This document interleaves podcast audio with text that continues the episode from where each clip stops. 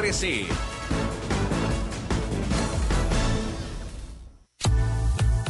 Desde Maipú, Mendoza, la tierra del olivo nos llega aceite de oliva Laur. Su delicada y elegante textura, así como su afrutado aroma vegetal, lo convierten en un aceite especial para paladares exigentes. Disponible en tres variedades: Laur Cruz de Piedra, Laur Aceite de Oliva Extra Virgen y Laur Gran Mendoza Aceite de Oliva Extra Virgen. Lo mejor de tres zonas en una sola botella. Galardonado con el Gran Prestige Gold en el Terra Olivo 2018. Aceites de oliva Laur no pueden faltar en tu mesa. De venta en todas las tiendas, don Fernando.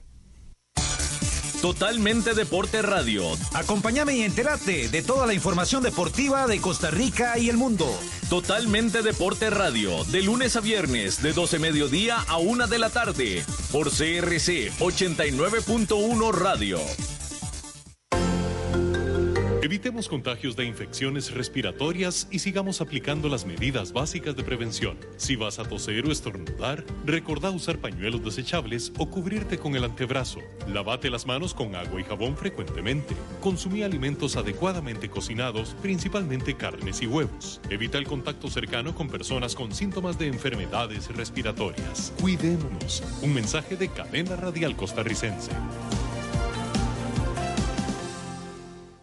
Desde los verdes bosques de nuestra montaña nos llega agua Cerros de la Riva, agua fresca de manantial que te permitirá vivir en equilibrio, proteger tu salud y la de tu familia, libre de sustancias químicas, envasada sin alterar su naturaleza a 2.000 metros de altura.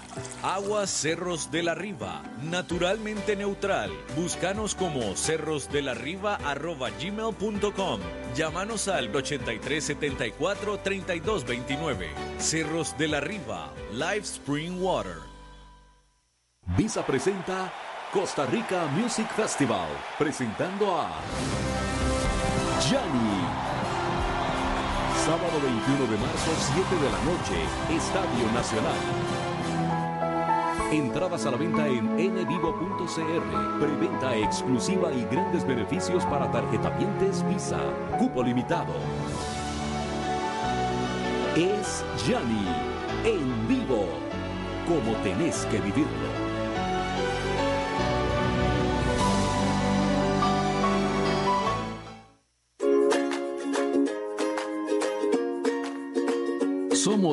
Plus TV, lo nuevo en televisión inalámbrica con nuevos canales y la mejor señal que no se afecta con la lluvia.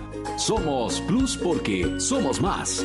¿Qué esperas para suscribirte y aprovechar nuestras ofertas especiales? Plus TV, el plus que te mereces. Suscríbete 4700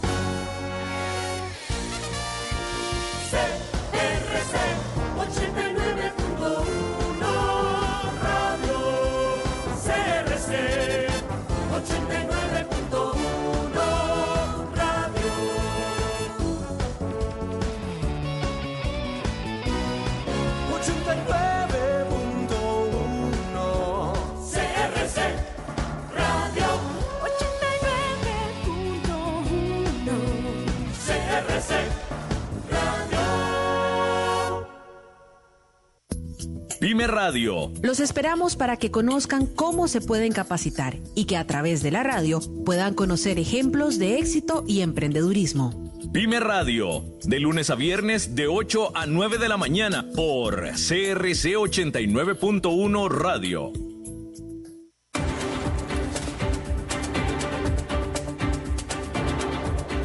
Inicia a las 5 con Alberto Padilla un programa diseñado con el objetivo de llevarte diariamente un tema de actualidad, acompañado siempre de reconocidos editorialistas, de lunes a viernes a las 5 de la tarde por CRC 89.1 Radio, a las 5 con Alberto Padilla.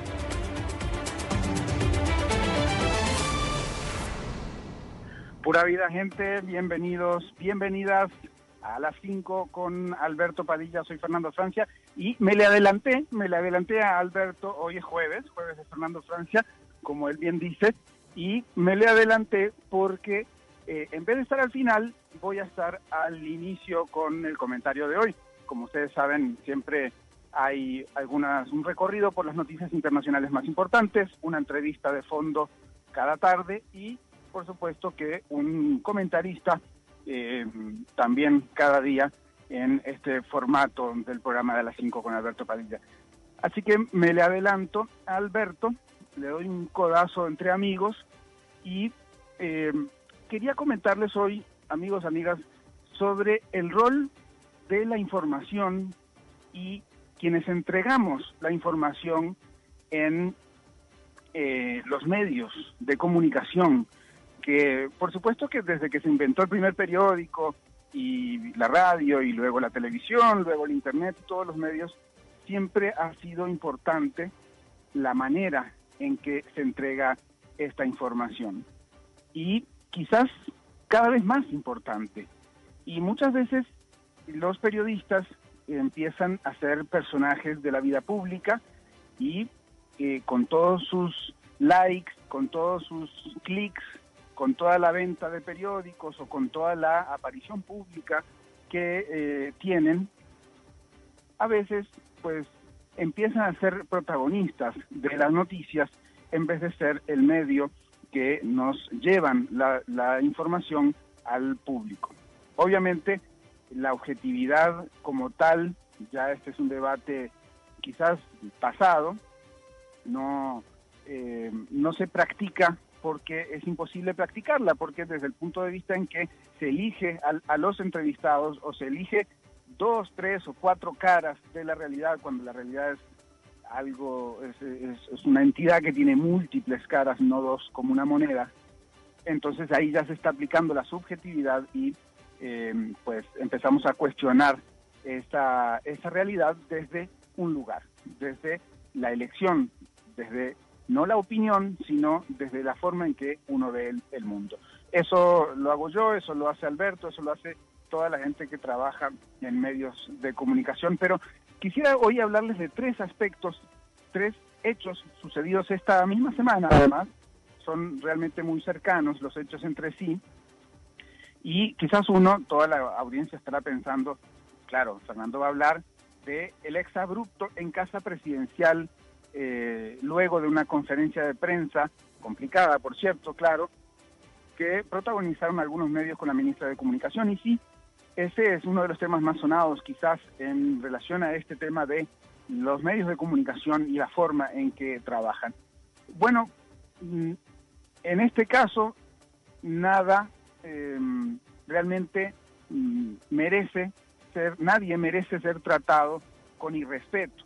Más allá de que la crisis de comunicación que hay en estos momentos en Casa Presidencial sea en parte producto por la ineficacia del trabajo realizado en el Ministerio de Comunicación, sea que la gestión de la propia ministra Nancy Marín no es la eh, deseada ni por los medios ni por la propia Casa Presidencial y la ciudadanía que merece una mejor comunicación en Casa Presidencial, pero eso no quita que se le pueda faltar el respeto de la forma que hicieron por lo menos dos periodistas, uno de CR Hoy y otro de El Observador, que ya además se han disculpado sus directoras, con cuotas de machismo, sí, la actuación de estos dos periodistas, cuotas de machismo porque difícilmente se le enfrentan de esa manera, con el dedo acusador señalando, con la mano levantada, acercándose, además abalanzándose sobre la eh, persona. Difícilmente eso lo hacen con un hombre y con un hombre más grande que ellos. Eso es un detalle que no está de más eh, observar. Después, además, no solo con la ministra, sino también con la eh, encargada de prensa de Casa Presidencial, se hizo exactamente lo mismo. Esto es eh, una forma de actuar inconcebible para medios de comunicación, que pueden estar en desacuerdo de que el presidente solo responda a dos preguntas, perfecto, pueden estar en desacuerdo que el presidente no los atienda o que eh, quieran más explicaciones porque llevamos, en ese momento llevábamos 12 días de una crisis importante, una crisis además de comunicación en casa presidencial. Pueden estar en, en desacuerdo con todo eso, pueden tener sus opiniones, pero eso no quita que se eh, trate de esa manera a las personas y que hagan su trabajo de esa manera, a los gritos, señalando y abalanzándose sobre las personas eh, de, manera amenazante, porque eso es lo que se ve en el video. Muy, muy, muy mala actuación, pero ese es uno de los hechos. El otro es eh, hoy mismo un titular de La Nación que dice que el primer caso de coronavirus ya está confirmado en Costa Rica. Un titular temerario, cuando en realidad lo que decía el Ministerio de Salud era que la sospecha de un caso debe confirmarse mediante los análisis del caso. O sea, todavía no está confirmado que hay un caso de el nuevo coronavirus en Costa Rica, sino que se va a estudiar este caso para ver si efectivamente es o si se va a descartar y no es un caso de coronavirus. Bueno, de este nuevo coronavirus, porque ya saben ustedes que hay varios coronavirus y del que todo el mundo está hablando es de uno en particular el COVID-19. Entonces, el titular de la nación era engañoso, se ve que estaban apurados por ser los primeros en decirlo o simplemente pues pudo haber sido un error, pero no es un error cualquiera, porque es un error inducido por la vertiginosidad de la información, por querer estar primero, por querer decirlo primero, y eh, no son dos periodistas novatos los que lo cometieron, por lo menos los que firman esa noticia y generan ese problema. Pero no solo el problema inicial, sino que después, segundos después, aparece una corrección y llega a los celulares de todos nosotros una corrección en el texto donde ya dicen que no es un caso confirmado, pero mantienen el titular, el mismo titular en donde decía que el caso está confirmado. Bueno, otro tipo de errores de los comunicadores y uno tercero quizás un poco más grave que se dio hace ya mm, quizás un par de semanas y es una serie de reportajes de Canal 7 de Telenoticias sobre el tema de la, em, eh, la, la, situación indígena en Térraba. Los reportajes se dan una semana antes del asesinato de Jerry Rivera, el indígena asesinado la semana pasada, el 25, 24 de febrero, y los reportajes están fuertemente inclinados hacia una de las partes del conflicto, reseñando todo lo que piensan, dicen y han hecho eh, esa, eh, integrantes de esa parte del conflicto. Se genera una fuerte mm, sesgo, un fuerte sesgo hacia eh, los no indígenas que están usurpando territorios. Y eso no es una opinión mía, el hecho de que están usurpando territorios en territorio indígena, sino que el territorio, por ley desde 1977, es indígena y finqueros, terratenientes o quizás pequeños este, finqueros tienen tierras allí de forma, pues obviamente, ilegal. Aunque algunos lo tengan de buena fe, otros pueden tenerlo de mala fe. A los que lo tienen de buena fe hay que indemnizarlos y a los que no, pues hay que simplemente quitarles el terreno que no están teniendo de forma legal. Este es, puede ser una opinión y, puede opinar distinto Eli Feinsack, por ejemplo, que el martes dijo mm, que en realidad había que mm, hacerlo de otra manera. Sin embargo, los eh, reportajes, para hablar de la comunicación, que es lo que estábamos hablando, los reportajes de Canal 7 se dieron de forma muy sesgada, sin la otra parte, es decir, sin mm, mostrar lo que legalmente está sucediendo en esa zona, que es que los territorios indígenas, en el caso de Térraba, tienen casi un 80% de ocupación no indígena, algo que está totalmente fuera de la ley y eh, los reportajes de Canal 7 no lo dicen. Esto sucede, esos reportajes se emiten una semana antes de el asesinato de Jerry Rivera. Y en este año ya dos dirigentes que eh, pretenden y que buscan recuperar sus territorios fueron asesinados. Entonces es muy, muy, eh, por lo menos crítico, hacer esos reportajes y que después suceda un asesinato. Puede ser una coincidencia, pero también puede ser que los medios de comunicación están alentando de alguna manera, sin, sin ser ese el objetivo de los reportajes, por supuesto, pero genera esa repercusión, es decir, aumenta la violencia. También aumenta la violencia, en, cambiando de tema y quizás no de la misma tipo de violencia, pero también aumenta la violencia contra el propio gobierno, sin querer uno defender la actuación en comunicación del gobierno, que realmente ha sido desastrosa y principalmente en el tema UPAD ha sido desastrosa. Pero eso no puede eh, darle carta blanca a unos periodistas para eh, arremeter de esa manera en contra de cualquier persona, una ministra, una encargada de prensa o cualquier otra persona, en casa presidencial o en cualquier otro lugar. Puedes estar en desacuerdo y puedes, por supuesto, generar informaciones que eh, desmonten toda una estrategia gubernamental que estaba oculta y en eso se felicita a los medios. Pero no por haber hecho eso después tienen carta blanca para gritar, levantar el dedo, levantar la mano y abalanzarse contra las personas. Esto hacen los medios de comunicación, claro, ya se disculparon, por lo menos CR Hoy y El Observador, en el caso de la violencia en contra de la ministra y de la encargada de prensa de Casa Presidencial, se disculparon y aparentemente los periodistas habrían disculpado ya con las personas afectadas. Pero, ¿qué pasa en el caso de un titular tan, tan tergiversado como el de hoy del Diario de la Nación? ¿O qué pasa con reportajes también tan tergiversados y tan faltos de eh, buena parte de la realidad, como los de Canal 7, que pueden haber ocasionado la violencia en los territorios indígenas. Todo esto lo hacemos los comunicadores. Hay, hay errores, por supuesto, pero también en algunas ocasiones puede haber mala intención y eso, eso no debería suceder. No deberíamos aprovechar el lugar que tenemos en los medios de comunicación, algunos más grandes, otros con más repercusión que otros, y aprovechar esa repercusión, ese impacto que tiene la palabra que decimos frente a un micrófono o frente o que escribimos en un periódico digital o impreso o en cualquier otro medio de comunicación para generar esas situaciones poco deseables. Por supuesto que además los periodistas muchos reivindican su accionar aunque sepan o aunque quizás no lo saben, pero aunque mucha gente les indique su error. Y ese también forma parte de la altanería que muchas veces los comunicadores tienen, quizás por el ego inflado eh, en el cual caen al tener muchos seguidores, al ver que su palabra se repite en diversas conciencias, en diversos espacios, y eso, pues obviamente no es una buena práctica para eh, la responsable comunicación, que además hoy en día es más importante más importante que eh, cada día, justamente por eh, la, en la sociedad en que vivimos, que cada día más es una sociedad de la información.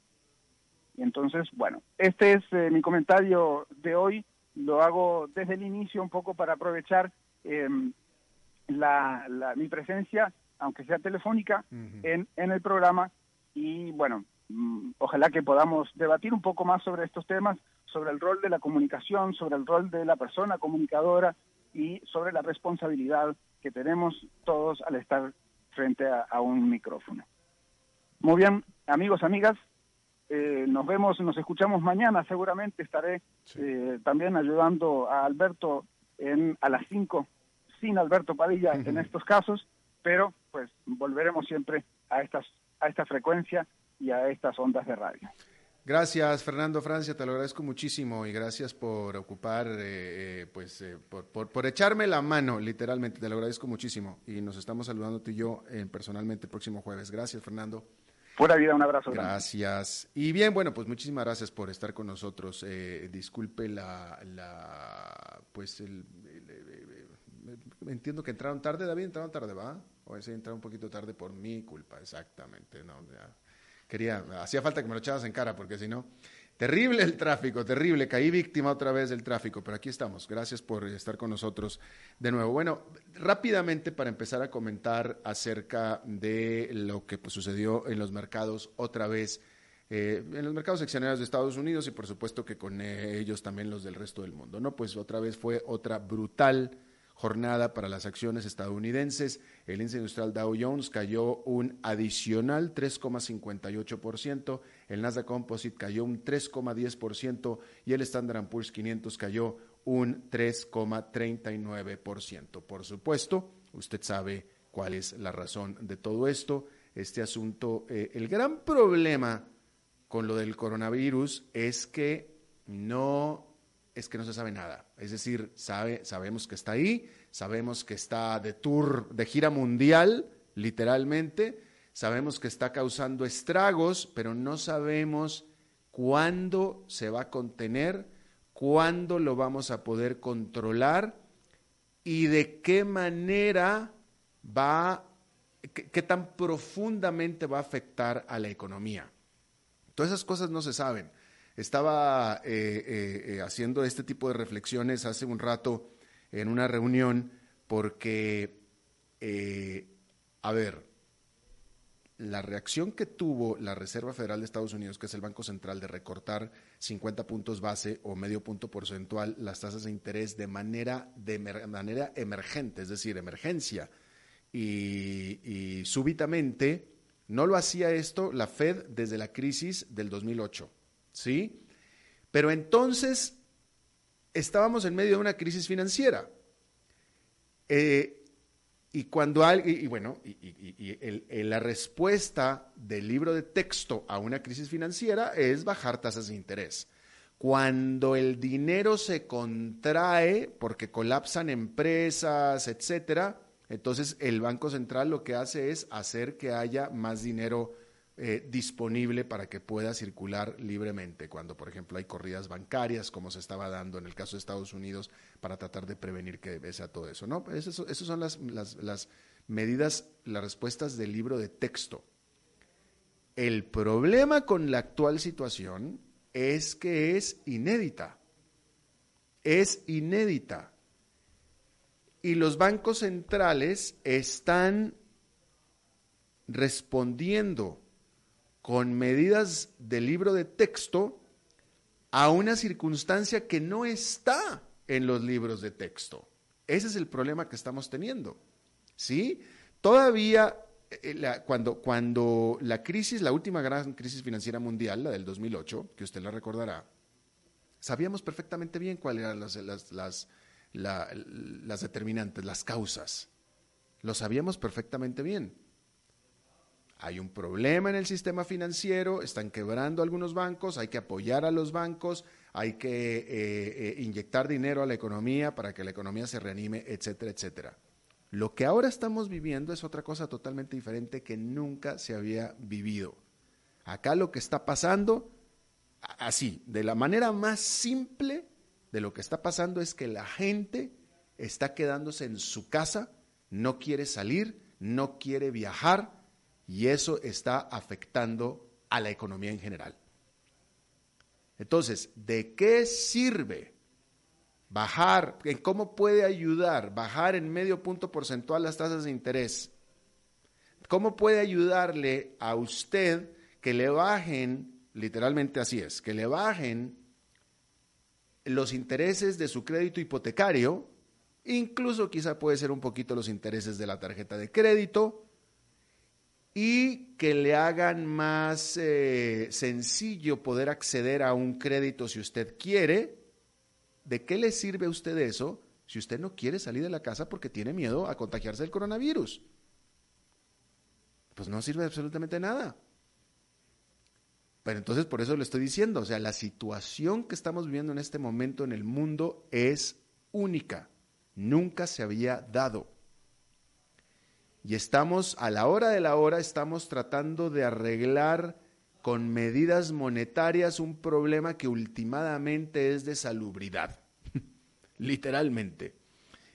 Y que ni siquiera sabemos cómo arreglarlo por el lado de la salubridad porque, vaya, la única experiencia, y de ahí viene también el razonamiento de la Reserva Federal de hacer lo que hizo hace unos días. La única experiencia que tenemos al respecto, la única historia que conocemos al respecto, es la de China de hace dos semanas. Es todo lo que, es todo lo que conocemos. No conocemos nada más, no tenemos mayor experiencia más que eso. Y hasta ahora, al parecer, lo único que funciona, al parecer, de acuerdo a la experiencia de dos semanas, lo único que funciona es lo que hizo China. Y es un 2 por 3 nadie se mueve, todo el mundo se queda en su casa. Y eso es lo que estoy plenamente convencido, la Reserva Federal es lo que está viendo. Por cierto, hay un poco más de experiencia aparte de la de China, que es la de Italia, que Italia está tomando las mismas medidas. Italia ya decretó, ordenó el cese de operaciones o el cierre de las instituciones de educación, de los colegios y las universidades, por, razones obvias, para que no, para tratar de contener el, el, coronavirus, ¿no? Pero déjeme le pregunto a usted, ¿de qué sirve? Es una medida brutal, es una medida muy, muy fuerte, pero ¿de qué sirve tomar esa medida si la gente de todos modos está yendo a trabajar a las oficinas? ¿Sí me sigue lo que le estoy tratando de decir? La única manera de poder lograr el objetivo que Italia quiere lograr con el cierre de las universidades y los colegios es cerrar también las empresas y las oficinas, que fue lo que hizo China. Y no dude usted ni tanto, porque de nada sirve cerrar los colegios si las, si las oficinas están abiertas. O sea, ¿no? Entonces, no, no, lo dude que Italia vaya a tener que tomar esa decisión misma que tomó China, con los resultados que tuvo China, que ayer se lo estábamos diciendo, esos resultados de haber detenido la economía, pues si usted se queda, si usted y todo mundo se queda en su casa, la economía se detiene. Si la gente no va a las empresas, si la gente no va a las fábricas, si etcétera, la economía se detiene se detiene, es un paro, un paro cardíaco a la economía. Y China, ahí está el resultado, la primera contracción económica desde los años 70 para China. Y eso es lo que está previendo las autoridades monetarias de Estados Unidos y por eso tomaron esa decisión. Porque eso es lo que la historia dice. No hay, o sea, eh, eh, o sea yo, le, yo le pregunto a usted, eh, ahora aquí hay un caso sospechoso en Costa Rica, vamos a ver si se confirma. Ojalá que no se confirmara, ojalá que no fuera eh, eh, esta sospecha que está teniendo las autoridades sobre esta mujer que viene de dónde? De Italia. ¿verdad? Ojalá y que no. Pero vamos a suponer que se llegara, cuando se, es más, cuando se confirme, porque se va a confirmar, si no este caso de esta mujer, otro. Porque como lo dije yo anteriormente, todos los casos que se han dado en América Latina de coronavirus, casi todos, eh, los de eh, Argentina, el de Brasil, los de México, han sido de gente que venía de Italia.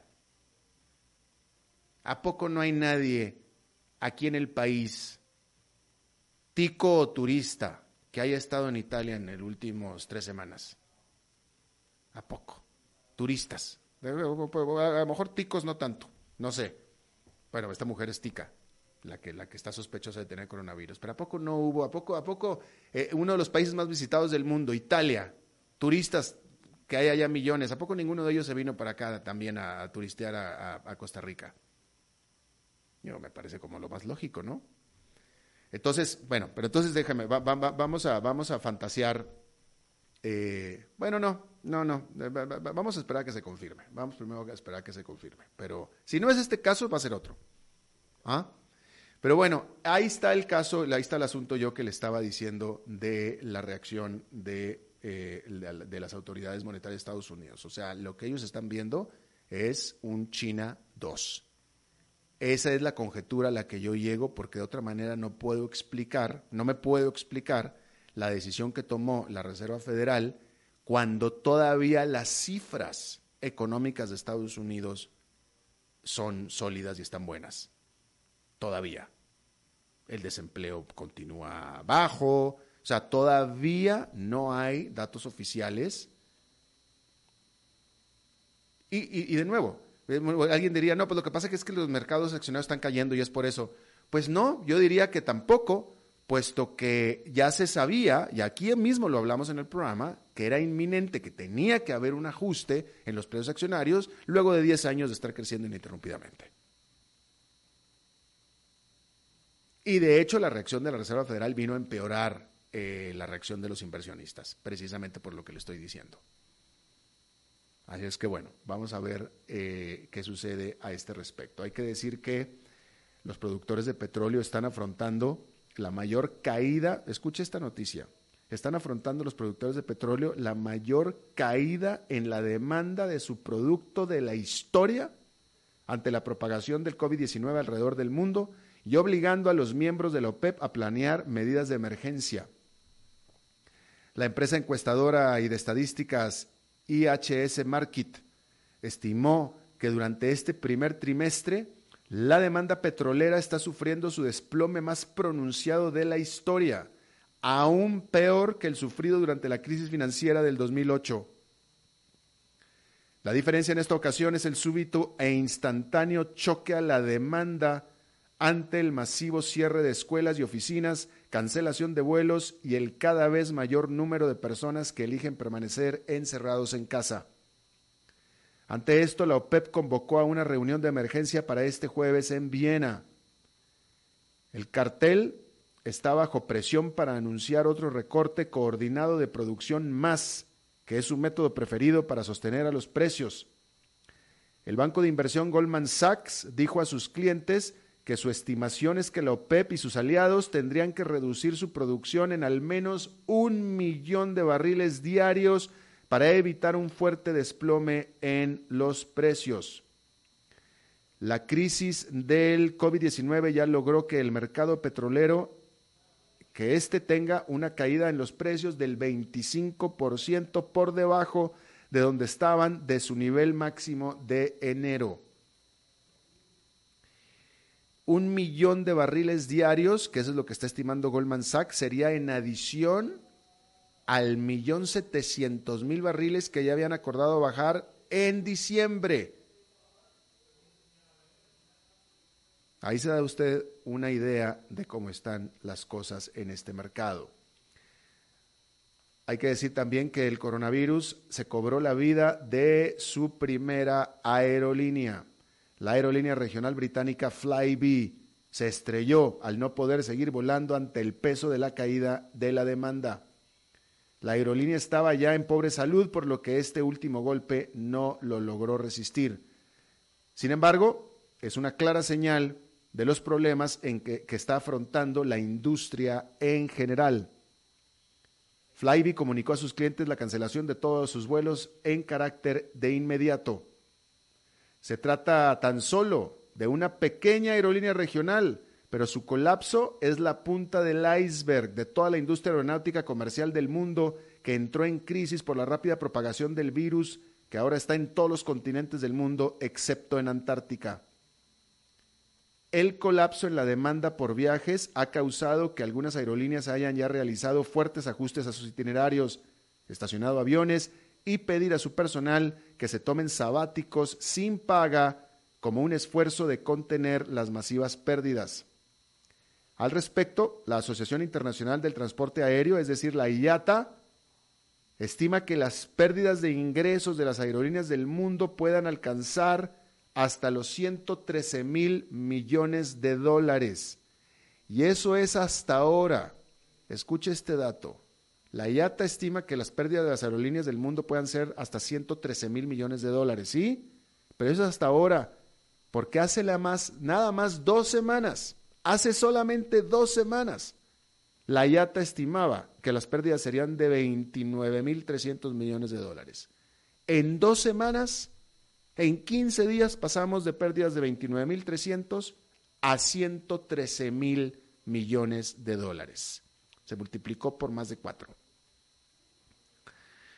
Y eso es hasta ahora. Recordar que todavía no tenemos ni idea de cómo se va a contener este asunto del coronavirus. Pero mire, esto, esto, todo esto que le estoy informando es terrible, ¿sí? Pero no hemos hablado todavía de Estados Unidos. Esta nota que yo le voy a dar, que yo esta noticia que le voy a dar, me parece todavía más ominosa a que, o sea, es decir, déjeme se lo digo así. El que me digan a mí que las aerolíneas y que la situación de Asia y de Europa y las aerolíneas de Asia y Europa, etcétera, están en grandes problemas, es grave, qué triste, qué feo. Pero cuando la economía más grande del mundo está empezando a dar ese tipo de reportes, ahí sí que nos tenemos que abrochar los cinturones de seguridad. Y me parece mucho más significativo que lo que le acabo de leer, me parece más significativo que el día de hoy United Airlines, la segunda aerolínea más grande de Estados Unidos, anunció que iba a recortar su capacidad doméstica dentro de Estados Unidos en un 10%. Y eso es nada más United. Si United, o sea, ¿cómo estará la súbita caída en la demanda de viajes para United que tuvo que anunciar que va a recortar su capacidad, es decir, su oferta, en un 10%. 10% menos de aviones de la United volando, 10% menos de vuelos, 10% menos de asientos. O sea que la caída en la demanda de United ha sido al menos un 10%. Y eso nada más es United. Faltan todavía y lo van a hacer porque si United lo está anunciando es porque lo está sufriendo. Y si lo está sufriendo, el resto de las aerolíneas de Estados Unidos también lo están sufriendo. Y una caída en la demanda de viajes de 10% en Estados Unidos es una caída brutal.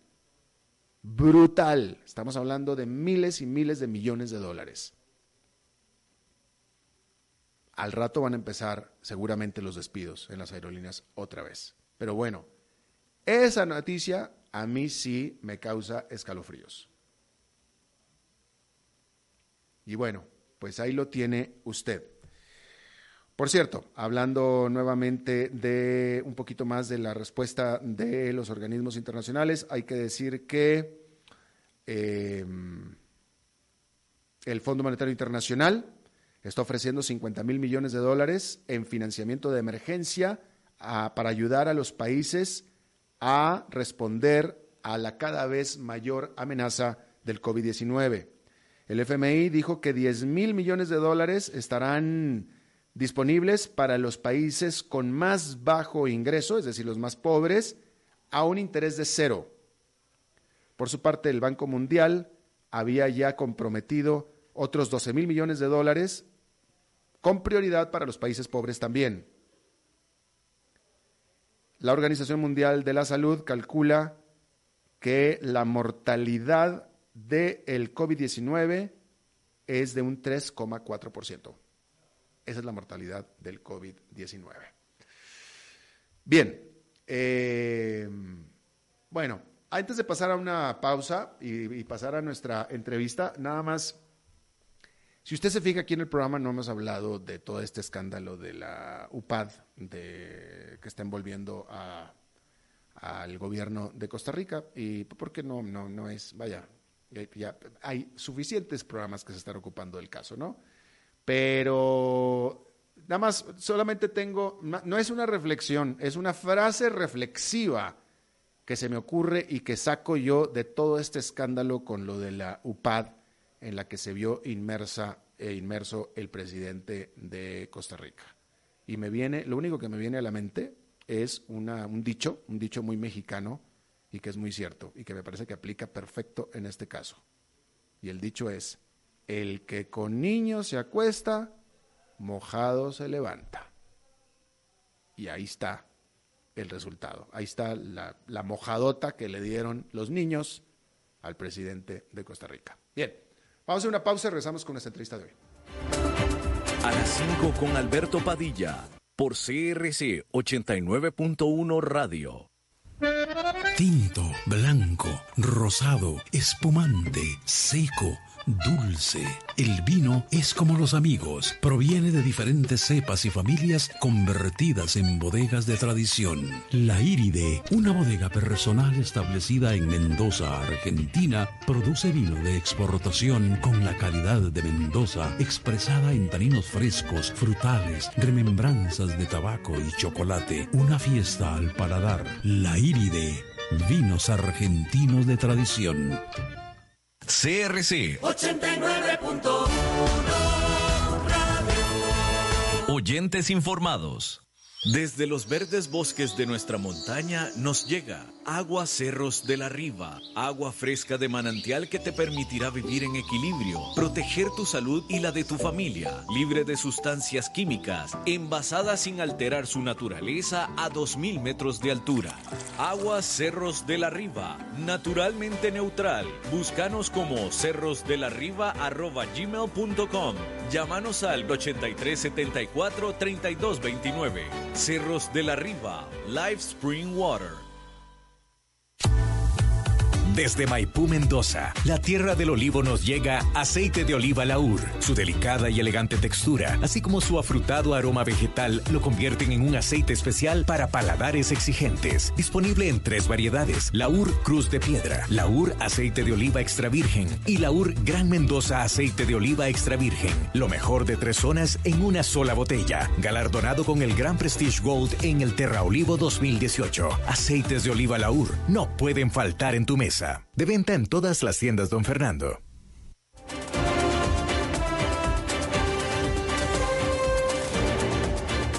Seguimos escuchando a las 5 con Alberto Padilla.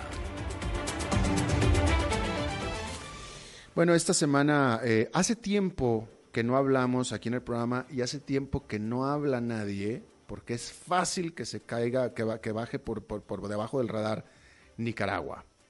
Eh, efectivamente la situación de violencia civil ya no está como estuvo en algún tiempo, pero eso no quiere decir que la situación no sea difícil o que en todo caso a lo más es que se viva una calma, como dicen en México, una calma chicha, pero con razones para tener temor.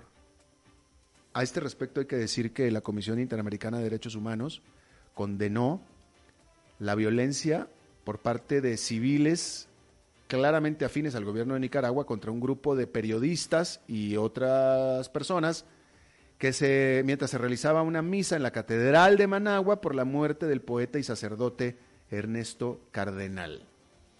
Y no es el primer caso. Eh, entonces vamos a dar un repaso a ver cómo está la situación en este país y yo le agradezco muchísimo al profesor catedrático en las escuelas de Geografía y Ciencia Políticas de la Universidad de Costa Rica, eh, del señor Alberto Cortés. Muchísimas gracias por tomar la llamada, profesor. ¿Cómo está? No, muchas gracias, Alberto, por invitarme a tu programa a conversar sobre, sobre este importante tema. Gracias. Pero a ver, una, una pregunta. ¿Usted está basado en Costa Rica? Sí. Bien, ok. Entonces, eh, e, este, este asunto de, este ataque que hubo sobre eh, en, la misa del funeral de, Ernesto Cardenal eh, es, tan solo un síntoma, es tan solo una señal de, lo que es una situación más profunda, más perenne, más constante que se vive normalmente en Nicaragua, ¿no es cierto? Totalmente. en realidad, la represión, el nivel de represión se ha mantenido y por eso precisamente es que no han podido haber movilizaciones sociales y actos de masivos de protesta porque el nivel de persecución que se tiene a, la oposición y a quienes participaron activamente en las protestas de, después de abril 18 del año 2018 eh, ha sido tremenda y, e incluso hay todavía señalamientos de que eh, sobre todo en zona rural hay asesinatos selectivos a dirigentes y también hay secuestros, eh, este, y, encarcelamientos. Todavía hay una, una cantidad importante de dirigentes y activistas eh, cívicos que, que, están encarcelados. Eh, a ver, pregunta, actualmente hay, existen, operan medios de comunicación, periódicos, canales de televisión, etcétera, críticos, abiertamente críticos, opuestos al gobierno de Nicaragua? Eh, operan, pero son eh, muy pocos y están trabajando siempre en condiciones precarias. En el caso, por ejemplo, del, del, del, periódico más eh, antiguo y de carácter de oposición prácticamente ha estado siempre en oposición, que es el diario La Prensa, hasta hace poco volvió a tener eh, la posibilidad de importar eh, papel para poder funcionar eh, en versión impresa. y en el caso de Confidencial, y esta semana, que Confidencial es una revista de análisis, y esta semana es un, una revista semanal de, de mm, televisión, de programa de televisión del, del prestigioso eh, periodista Carlos Fernando Chamorro, eh, en este momento ellos tienen que producir parte fuera del país porque todavía hoy tienen expropiadas las oficinas eh, y los estudios de, de estos medios sin ninguna justificación. y eso este, obviamente dificulta el funcionamiento de estos medios que son de oposición. Eh, y por el contrario, Ortega y, Murillo, durante estos años que llevan después de 2007 eh, en el poder, con el apoyo venezolano, con la cooperación petrolera venezolana, compraron eh, a la mayoría, una gran cantidad de medios de comunicación, la mayoría de los canales de televisión, y tienen colocados en estas empresas a la mayoría de sus hijos, que son una prole numerosa. ¿La mayoría de hijos de quién? De ellos dos, de Ortega ah, y ah, Murillo, están ocupando la dirección de estos de estos canales y medios de comunicación eh. Que han, han comprado. A ver, pero o sea que el régimen, a diferencia de bueno, que en este caso, en este régimen particular, Ortega ha logrado controlar la mayoría de los medios de comunicación de manera directa, empresarialmente hablando. Usted, usted acaba de decir que este, este periódico, creo que fue, que tenía confiscadas, confiscadas las instalaciones sin ah, el confidencial, sin justificación, dijo usted, pero si yo le preguntara a Daniel Ortega o a las autoridades por qué los confiscaron, ¿qué me dirían ellos? O sea, tiene que haber una eh, justificación. Ellos tienen que tener una razón. No hay resolución de la, ni siquiera del Poder Judicial, eh, pero ellos consideran a, a, la oposición cívica como terrorista, como golpista, eh, a partir de de los hechos de abril. Ellos vienen sosteniendo el relato de que detrás de esa gran movilización social y ciudadana, eh, lo que hubo fue una maniobra de mm. Estados Unidos para intentar dar un golpe blando.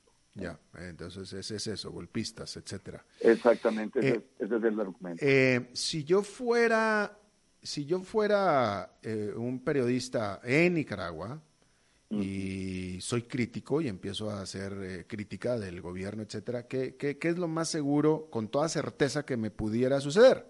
Podría sucederte lo que le pasó a cinco o seis periodistas que estuvieron cubriendo la actividad en la catedral, la actividad de, de, la vela del poeta Ernesto Cardenal, eh, donde fueron agredidos, se les quitaron, se les quitaron los equipos, se les golpeó, algunos quedaron muy eh, malheridos y eventualmente podría ser detenido, como han estado detenidos en, y incluso encarcelados algunos periodistas importantes del país. Me, de alguna manera, no, de alguna manera no. Eh, por lo que puedo conocer, me suena que la represión eh, eh, de, de, Daniel Ortega es más violenta que la que tuvo en su momento Hugo Chávez y Nicolás Maduro también.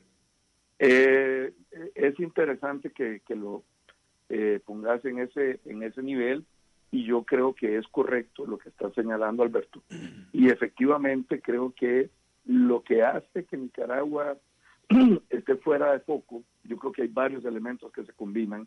Uno es que no tiene petróleo, lo segundo es que Nicaragua está en medio de Centroamérica y en realidad eh, el país que está siendo afectado, digamos, eh, con respecto a la crisis de Nicaragua es solo un país centroamericano que es el vecino del sur, en este caso Costa Rica, eh, es a Costa Rica donde va la población migrante, por lo tanto no es una crisis regional. Si esta población estuviera yendo hacia el norte, junto con la población de Honduras, eh, Guatemala y El Salvador, posiblemente tendrías una situación eh, mucho más complicada y con mucho mayor atención por parte de países como México y Estados Unidos.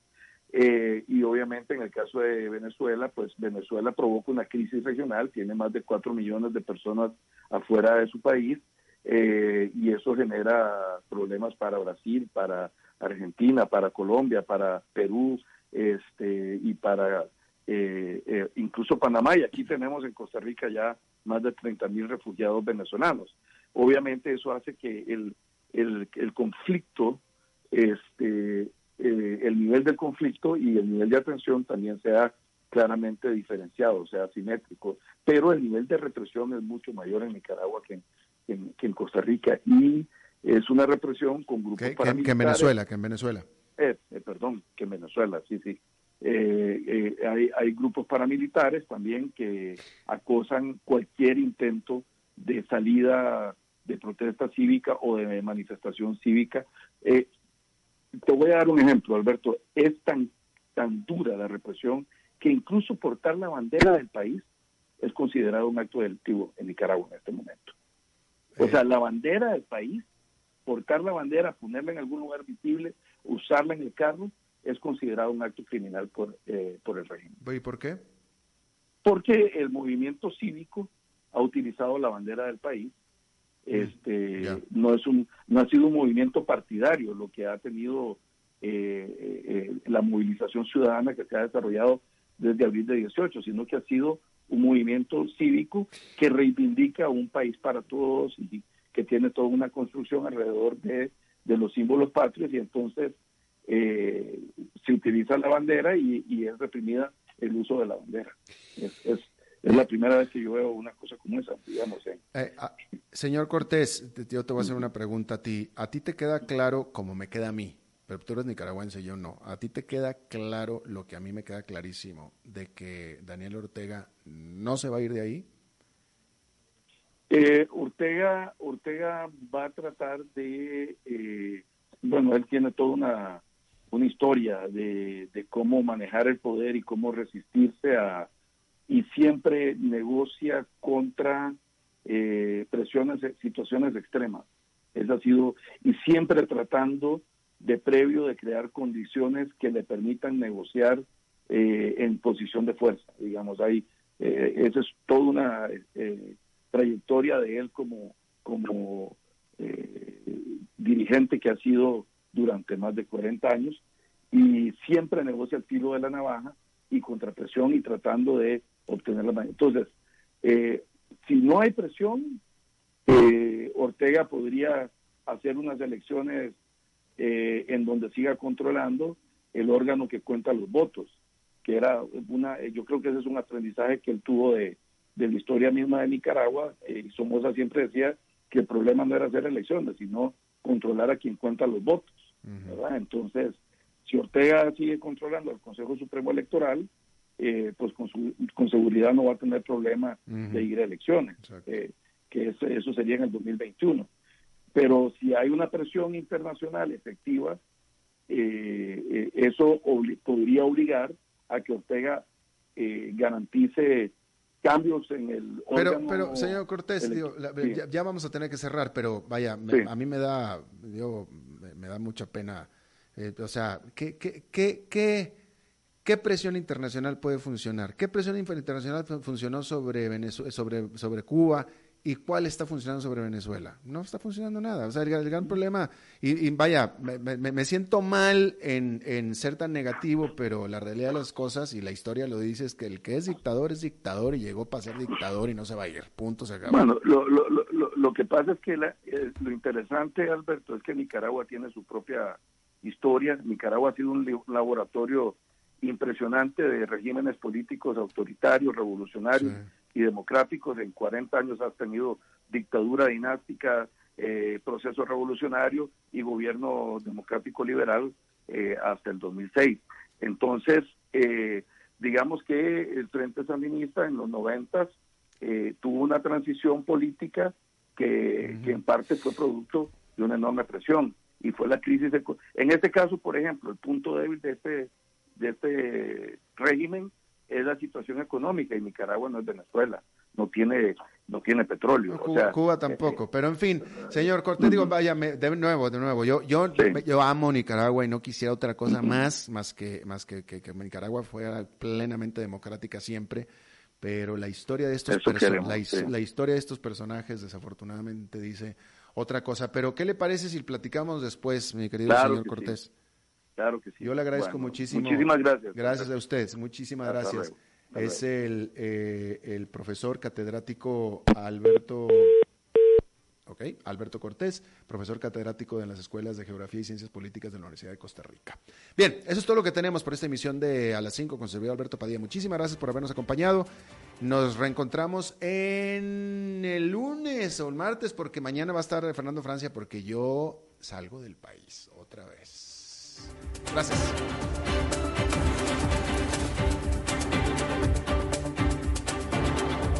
Concluye a las 5 con Alberto Padilla. Un programa diseñado con el objetivo de llevarte diariamente un tema de actualidad, acompañado siempre de reconocidos editorialistas, de lunes a viernes a las 5 de la tarde por CRC 89.1 Radio. A las 5 con Alberto Padilla.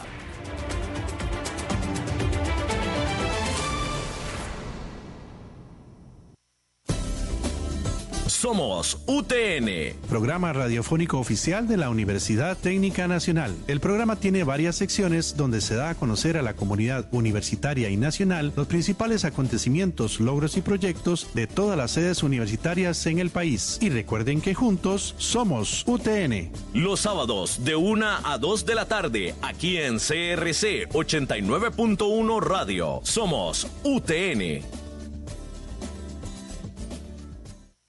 Visa presenta Costa Rica Music Festival, presentando a Gianni. Sábado 21 de marzo, 7 de la noche, Estadio Nacional. Entradas a la venta en nvivo.cr. Preventa exclusiva y grandes beneficios para tarjetavientes Visa. Cupo limitado. Es Gianni en vivo, como tenés que vivirlo.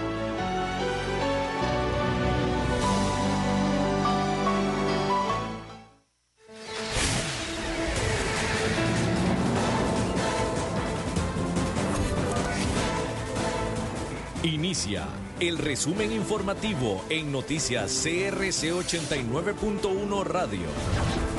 Hola, ¿qué tal? Son las 17 horas con 58 minutos y estos son nuestros titulares. Una mujer de 52 años es el primer caso sospechoso de coronavirus en el país. Entre el 97 y el 99% de los infectados por coronavirus se recupera. El gobierno continúa con el proceso de repatriación de las costarricenses que estaban en Wuhan. La UCR modificará la nota mínima de admisión para el 2021. En el mundo, la demócrata Elizabeth Warren terminó con su carrera presidencial por malas estadísticas. Y en los deportes, el Deportivo Saprissa visita esta noche a Guadalupe en el cierre de la fecha 13 del torneo de clausura 2020.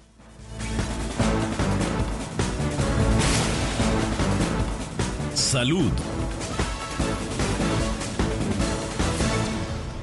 Una mujer costarricense de 52 años es el primer caso sospechoso de coronavirus en el país. Es vecina del cantón de Pocosí, estuvo en Italia y en Túnez y llegó al país el 29 de febrero sin síntomas que coincidían con la definición. Fue hasta después que los presentó. El ministro Daniel Salas fue enfático en señalar que de momento es solamente sospechoso y se realiza la prueba para confirmar o descartar. La mujer se mantiene en aislamiento en su casa de habitación. Entre el 97 y el 99% de los infectados por coronavirus se recupera, según coinciden expertos en el mundo con estadísticas de la Organización Mundial de la Salud y las instituciones sanitarias de los países con más casos, como son China, Japón e Italia. Esto quiere decir que la mortalidad del COVID-19 ronda el 1% a lo largo del mundo, con casi 3.000 fallecidos y más de 90.000 infectados según el último corte. Además, el infectólogo español Xavier Saez mencionó que el perfil de mortalidad por coronavirus corresponde a adultos mayores de 60 años y con algún padecimiento respiratorio previo. Relaciones Exteriores. Mientras tanto, el gobierno de Costa Rica continúa con el proceso de repatriación de las costarricenses que estaban en Wuhan. En total son 388 ticos que residen en China. Tres se encontraban en la ciudad de Wuhan, lugar donde inició el coronavirus. De estos, solamente dos solicitaron la repatriación. La solicitud fue atendida por el gobierno de Ucrania, el cual en estos momentos mantiene en cuarentena a las dos nacionales. Se espera continuar con el proceso, mientras que en el mundo son más de 85 mil personas contagiadas por el COVID-19. Educación. La Universidad de Costa Rica modificará la nota mínima de admisión para colocar una de menor calificación para el 2021. Así lo informó el pasado martes el Consejo de Universitario de la UCR la nota actual es de 442 puntos que declara a una persona elegible para ingresar a la facultad. Esto fue establecido en 1987. Con la nueva documentación, la calificación será de 200 puntos, compuesta por el 50% del resultado de la prueba de aptitud académica, más conocida como prueba de admisión, y el otro 50% se regirá por los promedios de las notas de los dos últimos años de colegio.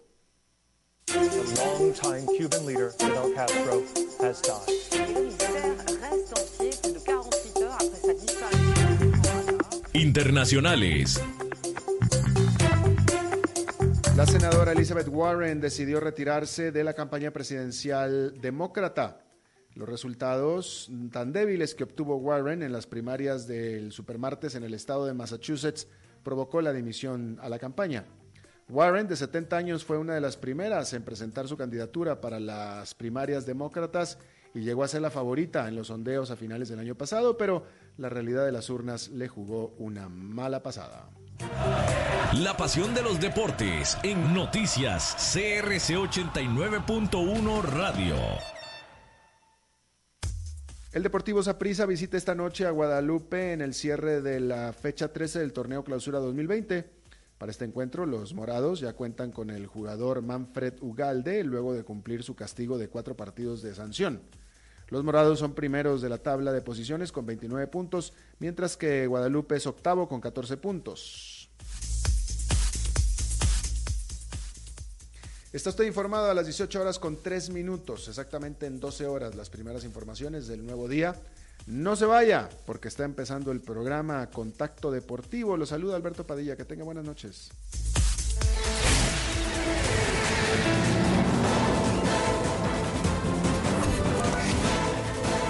Este fue el resumen informativo de noticias CRC 89.1 Radio.